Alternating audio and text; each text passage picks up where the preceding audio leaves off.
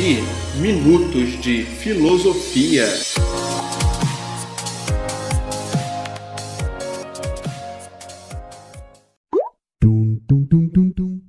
E aí galera, eu sou o Kleber Farias e quero te convidar para bater um papo sobre os principais temas da filosofia.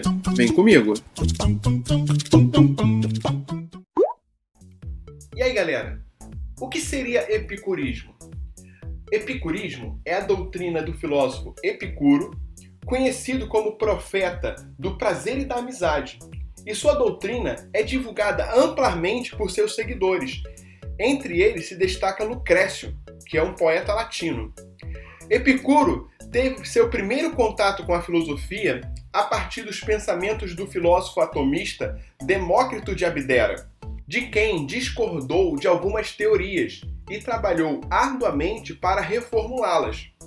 Contudo, outras influências e conceitos de outras escolas filosóficas fizeram com que Epicuro tomasse outro caminho em sua doutrina. Para saber o que é epicurismo, vamos destacar aqui alguns fundamentos básicos.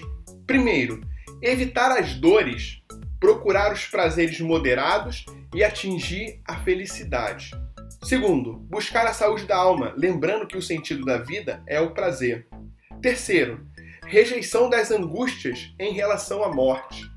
Quarto, preocupação com o destino.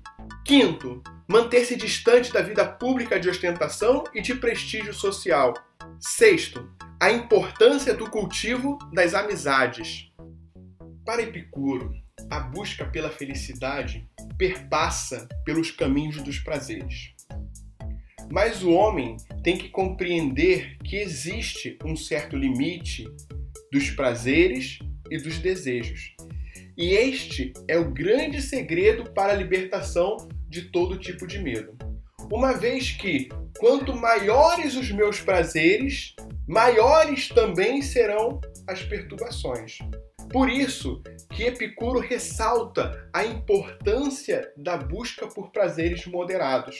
Pois a partir do momento em que os desejos se tornam grandes, demasiados, exacerbados, eles acabam transformando-se em fonte de descontentamento e perturbação. Por isso, consequentemente, dificultam com que o indivíduo conheça o estado de liberdade e de tranquilidade que tanto almeja. Sobre este ponto, Epicuro aconselha aos homens a buscarem pelos prazeres duradouros, em detrimento dos prazeres imediatos. As atitudes baseadas na razão são capazes de controlar os excessos dos prazeres imediatos e possibilitar dessa forma um certo equilíbrio. Nesse sentido, podemos entender que todos os prazeres podem ser considerados bons desde que tenham um certo equilíbrio e sejam vivenciados de forma inteligente. Para atingir a plena tranquilidade, é indicado que os homens busquem pelo prazer imediato em cada ação que realizam, ou seja,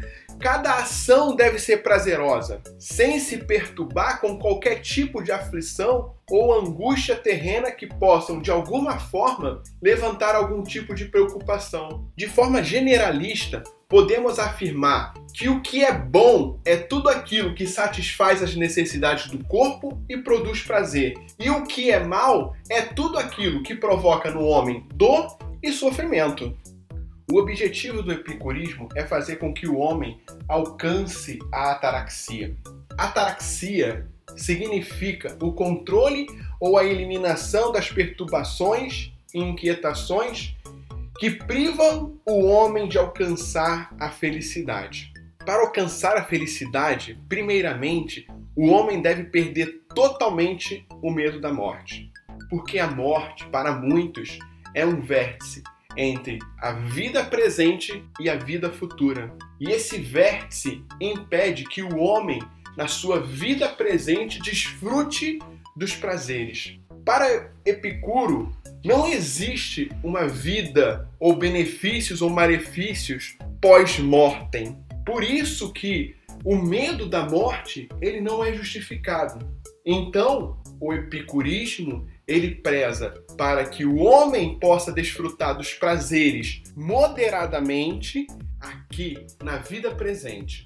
Um outro ponto interessante do epicurismo é compreender que, mesmo que Epicuro aceite a existência de deuses, ele afirma que a posição deles é apenas de meros observadores do mundo, ou seja, não há nenhuma interferência dos poderes divinos em direção aos homens e também não há nenhuma interferência entre as ações humanas para os deuses. Outro ponto que chama a nossa atenção acerca da doutrina epicurista é a importância que Epicuro dá à amizade. Porque, segundo ele, as pessoas que vivem de uma forma agradável, gentil umas com as outras, são justas em suas atitudes e pensamentos, de certa forma, elas prezam pelo prazer dessa amizade. Então, são pessoas que podem ser consideradas virtuosas. E a virtude também deve ser praticada como uma forma de prazer.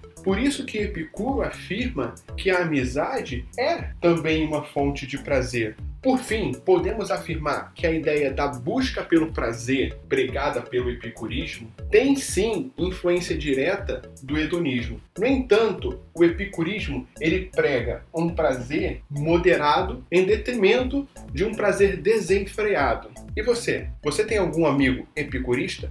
Conta aí pra gente. E é isso, pessoal.